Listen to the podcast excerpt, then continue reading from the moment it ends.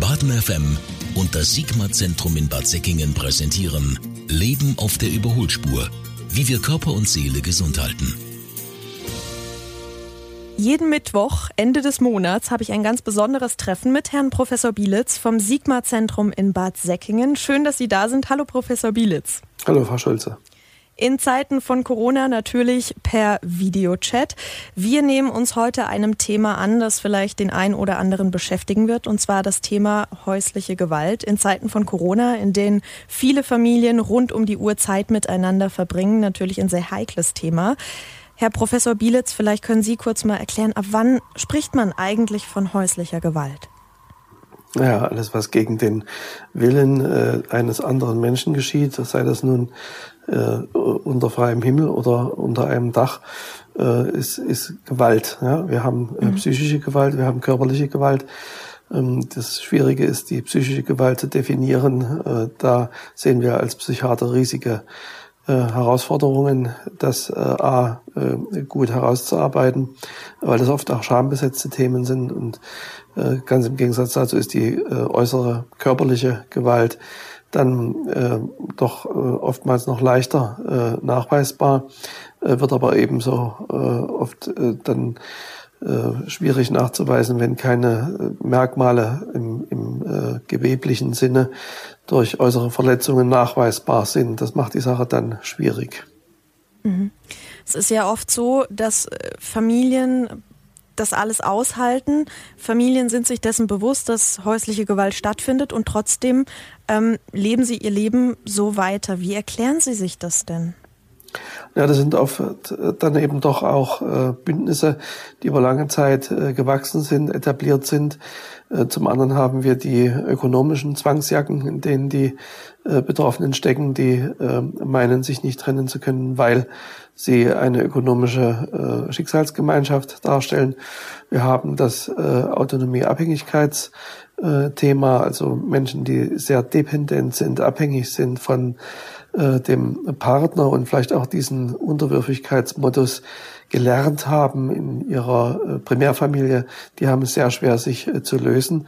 Und noch dazu gibt es die Bedrohungen der äh, Personen, von denen eben die Gewalt ausgeht, die äh, natürlich nicht vergessen werden, die im Gedächtnis eingraviert sind und dann bei weniger wehrhaften Personen, gehemmten Personen, abhängigen Personen, wie ich vorhin sagten, zu einer äh, unheilvollen Aufrechterhaltung eines schier unerträglichen Zustandes führen. Wobei interessant ist, dass äh, den äh, betroffenen Opfern das über lange Zeit gar nicht so äh, äh klar ist unter Umständen, dass sie in einer kranken Beziehung sind, wo nicht auf Augenhöhe miteinander gelebt wird, sondern in einem äh, ängstlichen äh, Milieu, äh, was hochgefährlich sein kann, wenn das entgleist. Ist es einfach der Mensch, der das dann verdrängen kann? Ja gut, die Abwehrmechanismen, äh, die ja bekannt sind, verleugnen, verdrängen, nicht wahrhaben wollen mhm.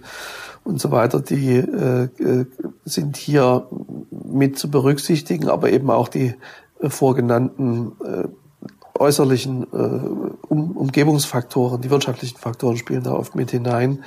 Und natürlich auch Scham und Angst, sich zu offenbaren und dazu zu stehen, dass äh, eine Beziehung möglicherweise völlig äh, unrettbar äh, krank ist und äh, gewaltgetönt ist. Diese Themen werden äh, viel zu oft schamhaft verborgen. Mhm.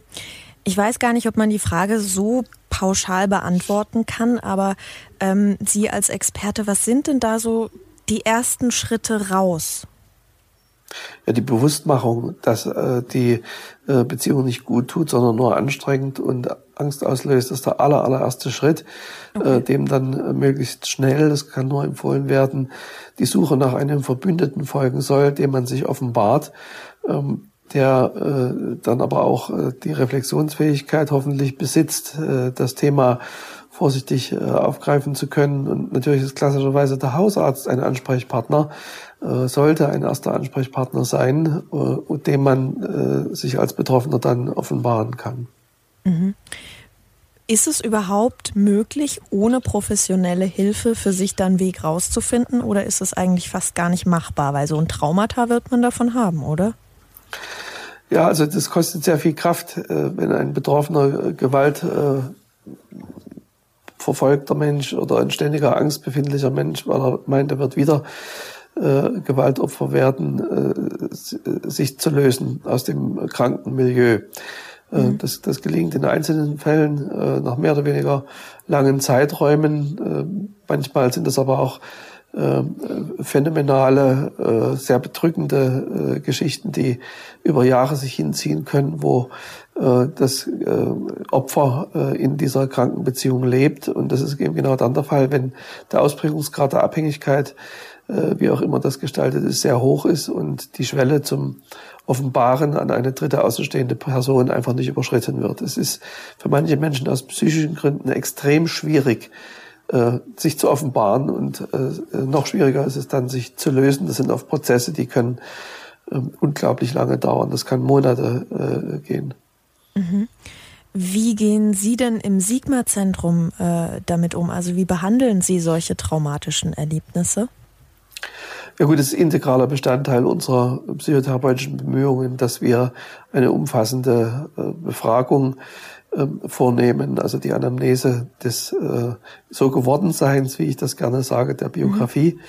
Und äh, natürlich ist Vorsicht angesagt, weil gerade, wie ich vorhin erwähnte, die beschämten Patienten äh, das äh, einem nicht unbedingt äh, nach ein, zwei Stunden offenbaren, in welch krankhaftem ja. Milieu sie gelebt haben und unter wie viel Ängsten sie waren. Aber das Sinn und Zweck der Psychotherapie, ein Klima zu schaffen, in dem angstfrei gesprochen werden kann, um dann äh, zu schauen, äh, wie es dazu kommen konnte. Wir haben, wenn wir soweit äh, sind, dass wir wahrnehmen, äh, zusammen mit den Patienten, dass es sich hier um eine äh, Form des Gewalterlebens äh, gehandelt hat, was durchaus auch psychisch sein kann, werden wir natürlich mit traumatherapeutischen Methoden, wenn die Diagnose Traumafolgestörung oder Traumafolgestörungssymptome vorhanden sind, mit Traumatherapie arbeiten.